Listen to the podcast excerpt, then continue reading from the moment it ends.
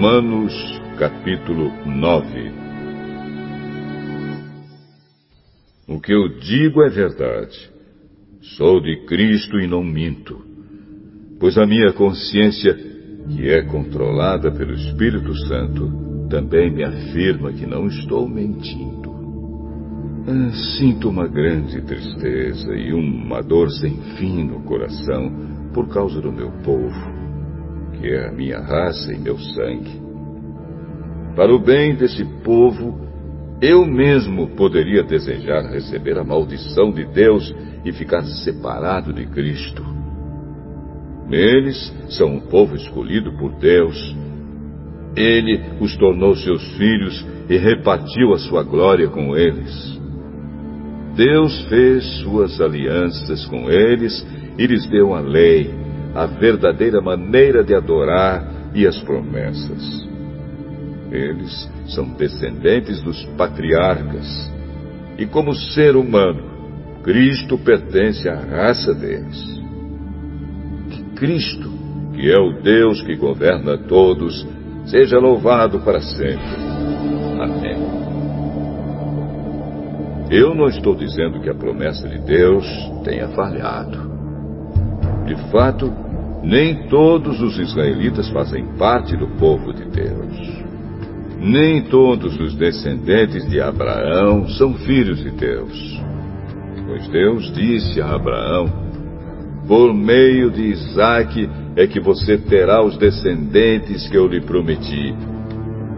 Isso quer dizer que os que são considerados como os verdadeiros descendentes de Abraão são aqueles que nasceram como resultado da promessa de Deus e não os que nasceram de modo natural. Pois, quando fez a promessa, Deus disse a Abraão o seguinte: No tempo certo eu voltarei, e Sara, sua mulher, terá um filho. E mais ainda, os dois filhos de Rebeca tinham o mesmo pai, o nosso antepassado Isaac. Mas, para que a escolha de um deles fosse completamente de acordo com o plano de Deus, o próprio Deus disse a Rebeca: O mais velho será dominado pelo mais moço. Disse isso antes de eles nascerem e antes de fazerem qualquer coisa, boa ou má. Assim ficou confirmado que é de acordo com o seu plano que Deus escolhe aqueles que Ele quer chamar, sem levar em conta o que eles tenham feito. Como dizem as Escrituras Sagradas, eu escolhi Jacó, mas rejeitei Esaú. O que vamos dizer então? Que Deus é injusto? De modo nenhum. Pois ele disse a Moisés: Terei misericórdia de quem eu quiser, terei pena de quem eu desejar. Portanto, tudo isso depende não só do que as pessoas querem ou fazem, mas somente da misericórdia de Deus. Porque, como está escrito nas Escrituras Sagradas, Deus disse a Faraó: Foi para isto mesmo que eu pus você como rei, para mostrar o meu poder e fazer com que o meu nome seja conhecido no mundo inteiro. Portanto, Deus tem misericórdia de quem Ele quer e endurece o coração de quem Ele quer. Algum de vocês vai me dizer: se é assim, como é que Deus pode encontrar culpa nas pessoas? Quem pode ir contra a vontade de Deus? Mas quem é você, meu amigo, para discutir com Deus? Será que um pote de barro pode perguntar a quem o fez: por que você me fez assim? Pois o homem que faz o pote tem o direito de usar o barro como quer. Do mesmo barro, ele pode fazer dois potes: um pote para uso especial e outro para uso comum. E foi isso que Deus fez. Ele quis mostrar a sua ira e tornar bem conhecido o seu poder.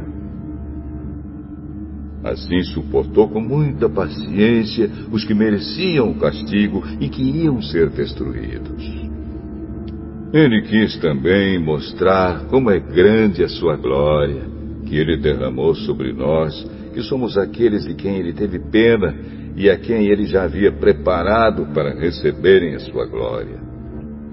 Pois nós somos aqueles que Deus chamou, não somente os que são judeus, mas também os não judeus.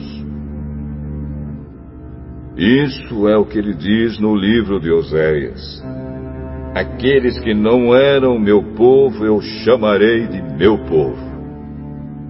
A nação que eu não amava chamarei de minha amada. E no mesmo lugar onde foi dito: Vocês não são o meu povo, ali eles serão chamados de os filhos do Deus vivo.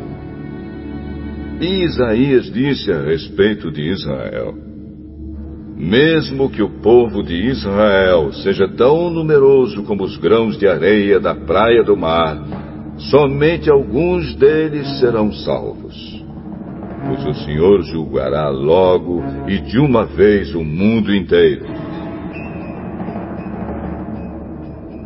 Como o próprio Isaías tinha dito antes. Se o Senhor Todo-Poderoso não nos tivesse deixado alguns descendentes, seríamos agora como a cidade de Sodoma, estaríamos destruídos como Gomorra. O que vamos dizer então? Vamos dizer isto. Os não-judeus que não procuravam ser aceitos por Deus foram aceitos por meio da fé. Porém, o povo de Israel, que procurava uma lei para ser aceito por Deus, não encontrou o que estava procurando. E por que não? Porque eles procuravam alcançar isso por meio das suas ações e não por meio da fé. Eles tropeçaram na pedra de tropeço, como dizem as Escrituras Sagradas. Vejam, estou colocando em Sião uma pedra em que eles vão tropeçar, a rocha que vai fazê-los cair mas quem crer nela não ficará desiludido.